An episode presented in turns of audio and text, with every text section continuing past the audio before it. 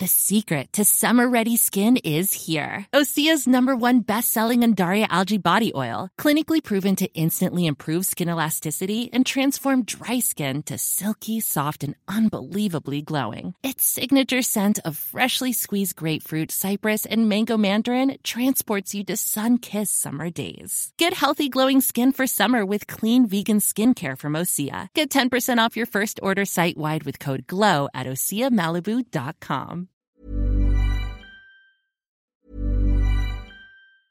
Even when we're on a budget, we still deserve nice things. Quince is a place to scoop up stunning high-end goods for 50 to 80% less than similar brands.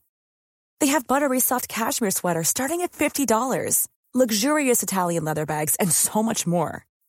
Plus, Quince only works with factories that use safe, ethical, and responsible manufacturing. Get the high-end goods you'll love without the high price tag with Quince.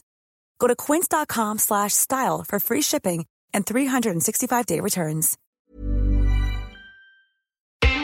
Série conique, un podcast de Télé 7 jours. Une actrice, un acteur, Bon, j'ai juste un tout petit peu abîmé la voiture. Attends, attends, t'as eu un accident avec ma bagnole? Une série culte, Je suis chef de guerre, moi. Je suis pas là pour secouer les drapeaux, jouer de la trompette. une histoire. Alors là, non, non, non, c'est pas possible ça. Hein. Mathias pourrait me fouetter s'il apprenait ça. Série conique, un podcast de Télé 7 jours.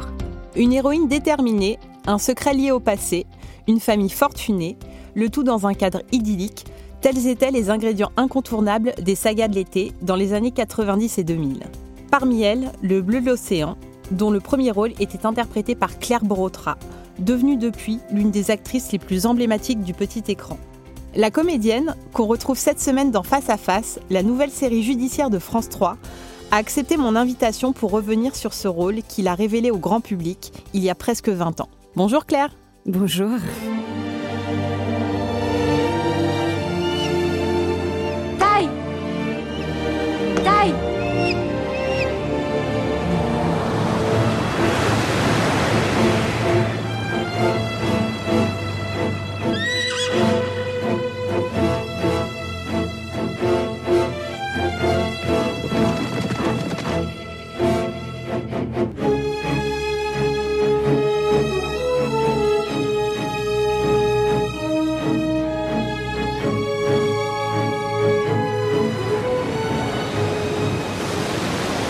TF1 diffuse Le Bleu de l'Océan en 2003. Vous aviez alors 29 ans et déjà 10 ans de métier derrière vous.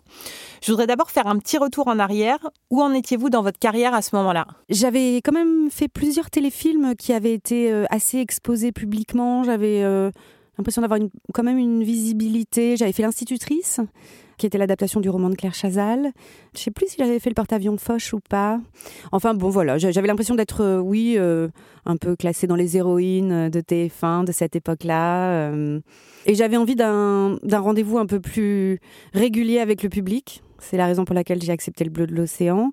Et aussi parce que c'était vraiment à cette époque-là, c'est vrai, le, le produit, entre guillemets, parce que ça, en était un aussi, euh, phare de la chaîne, euh, le rendez-vous estival euh, avec le public, ces grandes sagas. Pour les plus jeunes qui nous écoutent, la période entre la fin des années 90 et le début des années 2000, c'était vraiment l'âge d'or des sagas de l'été.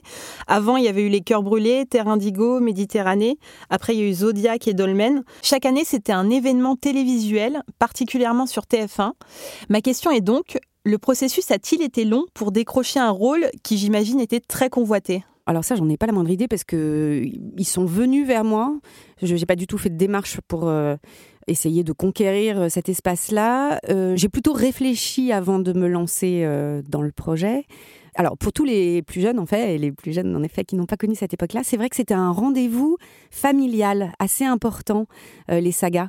Et c'est étonnant que ça se soit perdu d'ailleurs parce que je me souviens que vraiment le public adorait ces moments où toute la famille euh, se retrouvait devant la télé pendant les vacances. Enfin, il y a eu plusieurs périodes de diffusion, mais il y avait vraiment, et puis ce, côté haletant euh, d'une semaine à l'autre, de savoir ce qui allait se passer. C'est vrai que la consommation a complètement changé euh, de, des programmes télévisuels, donc, euh, mais voilà, il y avait, il y avait vraiment ça. Donc non, j'ai pas été particulièrement dans l'attente de ce projet-là.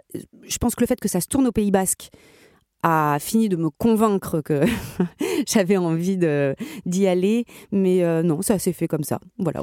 J'ai senti une petite hésitation non, avant d'accepter Oui, le parce que rôle. Bah, je pense que quand même, dans des parcours, euh, d'actrice, c'est des choses qui sont. Bah, la preuve. C'était il y a quand même euh, 20 ans. 20 ans. L'année Et prochaine. vous m'en parlez encore. Donc, c'est des choses qui sont un peu fondatrices Mm. de votre image. Donc, euh, peut-être que si j'avais pas accepté cette saga-là, j'aurais fait un parcours complètement différent. Peut-être. Donc, c'était faire le choix du public aussi, du goût du public, et pas de celui du métier.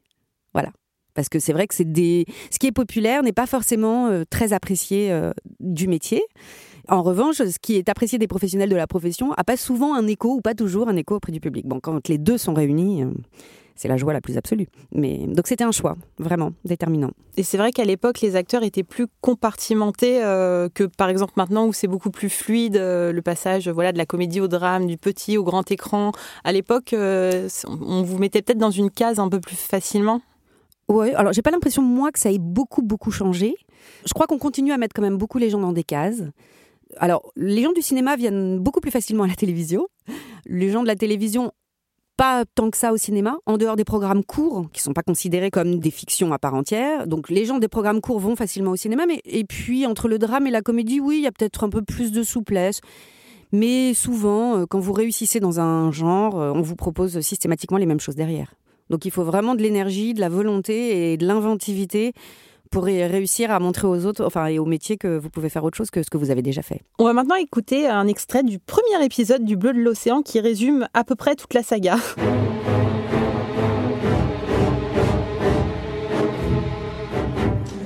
Quel est mon vrai nom alors? Vous auriez dû vous appeler Talia Delcourt. Delcourt? Oui, comme Charles Delcourt, l'homme le plus puissant de Saint-Jean-de-Luz. Charles Delcourt? C'est qui par rapport à mes parents Le frère de votre père Abel. Votre oncle, si vous préférez. Et le premier mari d'Ariane, votre mère. Vos parents se sont enfuis en Espagne et ensuite votre oncle aurait voulu se venger. Enfin, c'est ce que disait Maria. Vous voulez dire qu'elle pensait que c'est lui qui a tué mes parents Absolument. Série conique. Un podcast de Télé 7 jours. Ah mon dieu Vous vous en souvenez? Ah pas du tout. Alors c'est un notaire qui vous parle. En fait, vous Ah incarnez c'est le donc. début. Ouais, c'est tout début, ouais. Ouais, Ah, ouais. c'est ça. C'est vraiment les toutes premières minutes. euh, Ah ça me fait hurler de rire. c'est vraiment parce que le truc récurrent quand même de toutes ces histoires euh, de saga euh, familiale, c'est ton père n'est pas ton père. c'est ça. Et donc il y a vraiment tout est résumé dans la scène.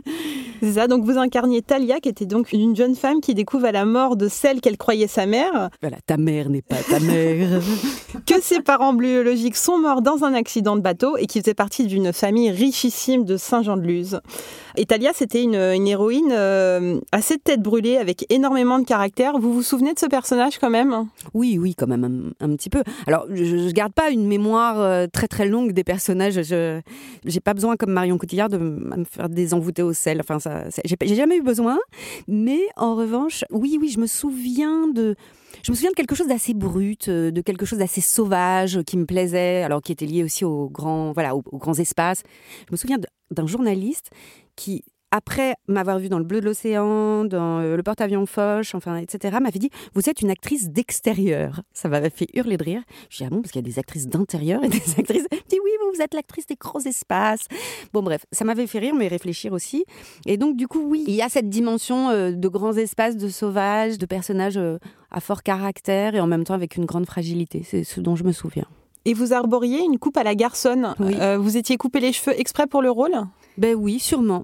Je sais pas si c'est la meilleure chose que j'ai faite, mais oui, il y avait, il y avait ce, ce- peut-être ce côté un peu androgyne euh, dans le côté garçon manqué ou le passage entre l'enfance et l'âge adulte, je sais pas. Justement, vous parliez du tournage à Saint-Jean-de-Luz.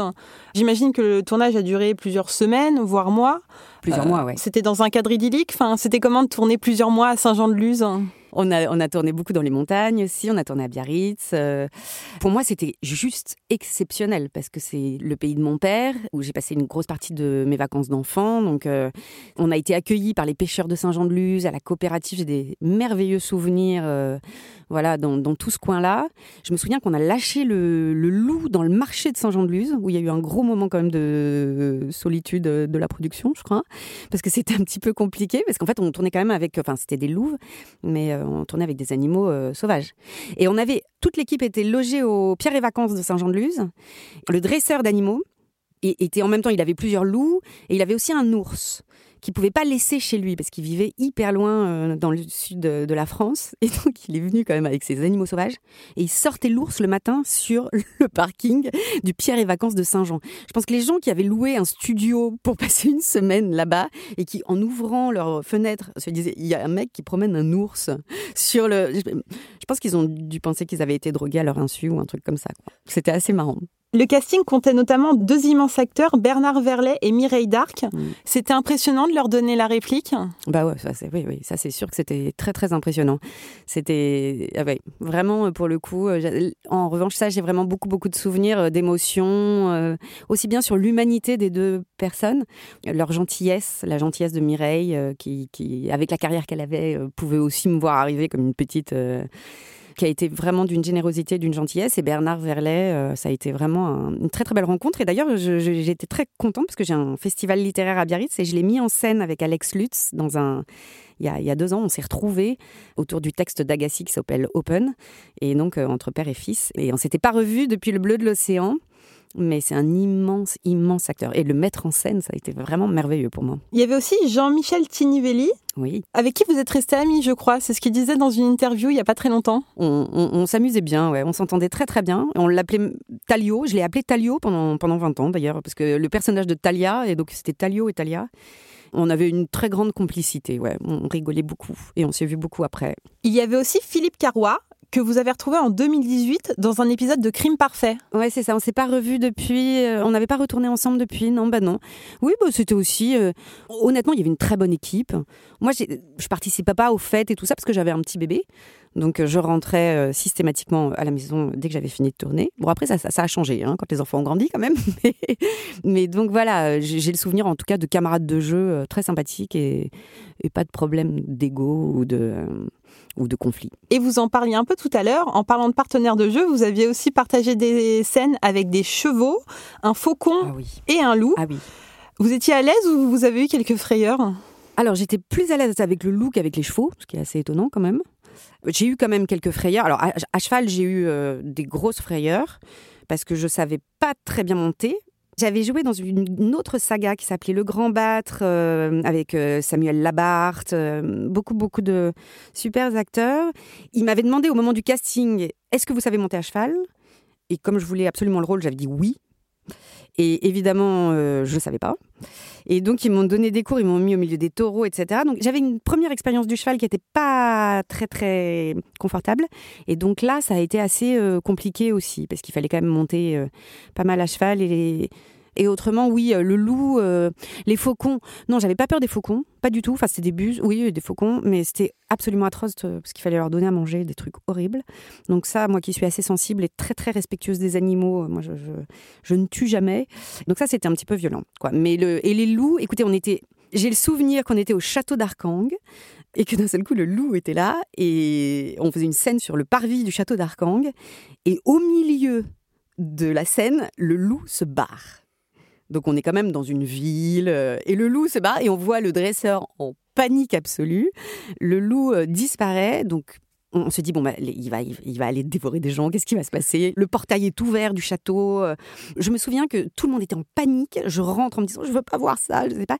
Et on m'a raconté en fait qu'ils ont suivi le loup et qu'il y avait un chien qui était le chien des gardiens à l'entrée. Moi, je pense qu'il est toujours sous Prozac, le chien. hein, et, que le loup est arrivé, il, a, il avait senti le chien et qu'il était au-dessus du chien, comme ça, et que le chien s'était mis sur le dos. Genre, euh, oui, d'accord, je me mets en allégeance totale de ton autorité. Et donc, voilà. Et ils ont essayé de gérer, euh, mais ils ont récupéré le loup et ils l'ont. Voilà, tout s'est bien passé, mais on a eu des grosses, grosses frayeurs. La série a rassemblé en moyenne 9 millions de téléspectateurs par semaine sur TF1. En comparaison, aujourd'hui, seuls les enfoirés ou l'élection de Miss France font de tels scores. Vous l'aviez dit, vous aviez déjà une certaine notoriété euh, à l'époque, mais vous avez franchi un cap avec le bleu de l'océan. Comment vous avez vécu cette médiatisation euh, Vous qui êtes assez discrète, il me semble? Oui, merci.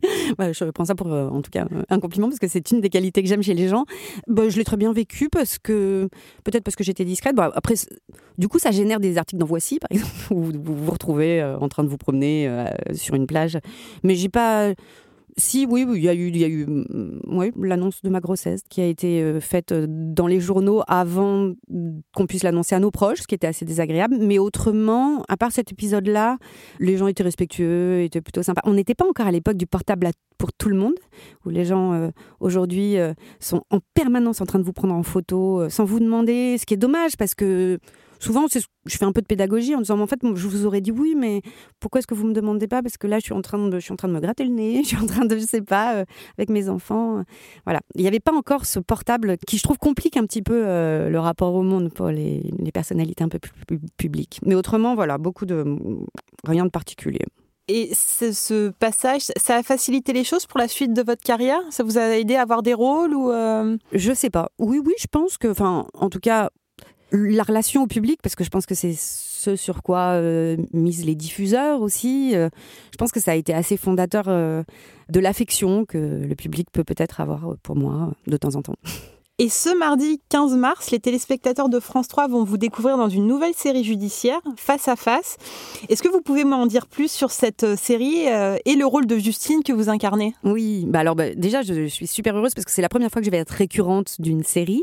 J'ai refusé jusque-là, mais j'avais vraiment envie euh, à cet instant-là d'installer une récurrence et un rendez-vous avec le public. Alors c'est une série judiciaire, mais c'est surtout une ouais, comédie policière, je dirais. Il y a une enquête.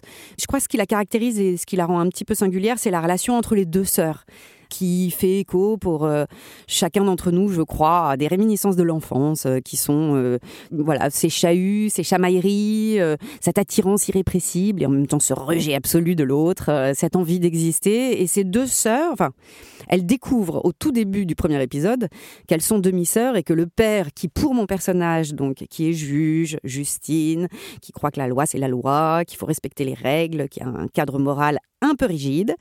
Le père était la figure absolue, euh, le Dieu vivant, il était juge lui-même, elle a reproduit, etc. Et elle va se rendre compte finalement que bah, il, avait une double vie et qu'il y a une demi-sœur euh, qui est là et qui a très envie de la rencontrer, qui a envie de l'aimer, comme la petite sœur qui court euh, tout le temps derrière la grande et qu'elle n'en veut pas, mais qu'il va falloir qu'elle travaille avec puisque sa petite sœur, sa demi-sœur, est policière et qu'elle travaille dans le même district. Donc il va falloir euh, cohabiter, co-travailler et tout ça avec euh, voilà ce, ce fond de relations familiales conflictuelles et, et en même temps pleine de tendresse. Cette demi-sœur, donc Vanessa, est incarnée par une jeune comédienne, Constance Gay, que le public ne connaît pas encore très bien pour le moment. Comment s'est déroulée votre collaboration à toutes les deux? Bah, très très bien. On s'est vraiment beaucoup beaucoup apprécié. Moi j'ai eu un coup de cœur pour elle quand euh, elle a passé les essais. Je trouvais qu'elle avait une énergie, une jeunesse, une beauté. Qu'elle avait énormément de qualités et puis d'éléments qui nous permettaient toutes les deux de promettre une forme d'explosivité dans la relation parce qu'on était très différentes. Et en même temps il y avait un espace de jeu commun. Donc on s'est super bien entendu. Euh, on a transposé un petit peu d'ailleurs euh, le film dans la vie. Je crois que c'était j'étais un peu sa grande sœur à pouvoir lui dire stop de temps en temps à lui dire chute de temps en temps et en même temps à la prendre dans mes bras quand euh, elle avait des des soucis ou, ou des moments plus compliqués Et justement, vous en parliez jusqu'ici, on vous retrouvait principalement dans des rôles plus ponctuels, que ce soit des mini-séries ou des unitaires. C'est ce projet qui vous a fait sauter le pas Il avait quelque chose de particulier? Ben, il avait sûrement quelque chose de particulier. Et puis, il arrivait à un moment où moi, j'en avais envie. D'accord. Donc, c'est un ensemble de choses. Aujourd'hui, je me dis vraiment que ce personnage-là me plaît et que j'ai bien fait parce que je m'amuse. J'ai l'espace aussi. On me fait aussi confiance. La production me fait confiance pour ajouter de l'humour, euh, des choses. euh, Je suis arrivée à un moment de ma carrière aussi où j'aime défendre les défauts des personnages. Je pense que quand j'étais plus jeune et dans toute une partie, on a envie de défendre les qualités, on veut être aimé. Aujourd'hui, je trouve qu'on, on- on- voilà, je- je- j'en suis arrivée à un moment où je mets en avant les défauts, je les appuie un petit peu et en même temps, je laisse émerger une forme d'humanité, ce qui, pour moi, est un travail beaucoup plus passionnant que ce que je pouvais faire avant. Effectivement, votre personnage Justine est très attachant. Mais je sais pas. En tout cas, il, il est psychorigide. Elle est euh, casse-pied. euh, voilà, elle, elle a plein de défauts.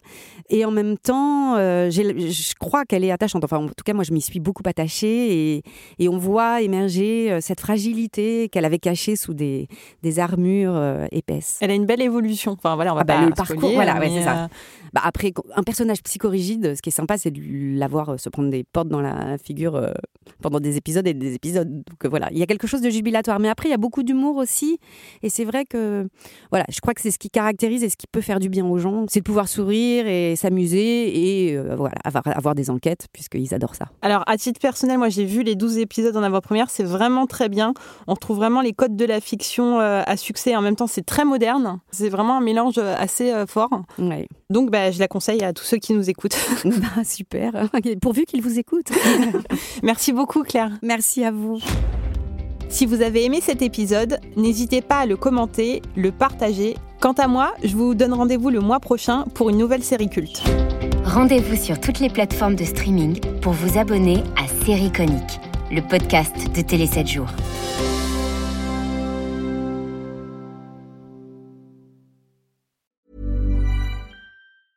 Planning for your next trip? Elevate your travel style with Quince. Quince has all the jet setting essentials you'll want for your next getaway, like European linen, premium luggage options, buttery soft Italian leather bags, and so much more. And is all priced at 50 to 80% less than similar brands. Plus, Quince only works with factories that use safe and ethical manufacturing practices. Pack your bags with high-quality essentials you'll be wearing for vacations to come with Quince. Go to quince.com slash pack for free shipping and 365-day returns.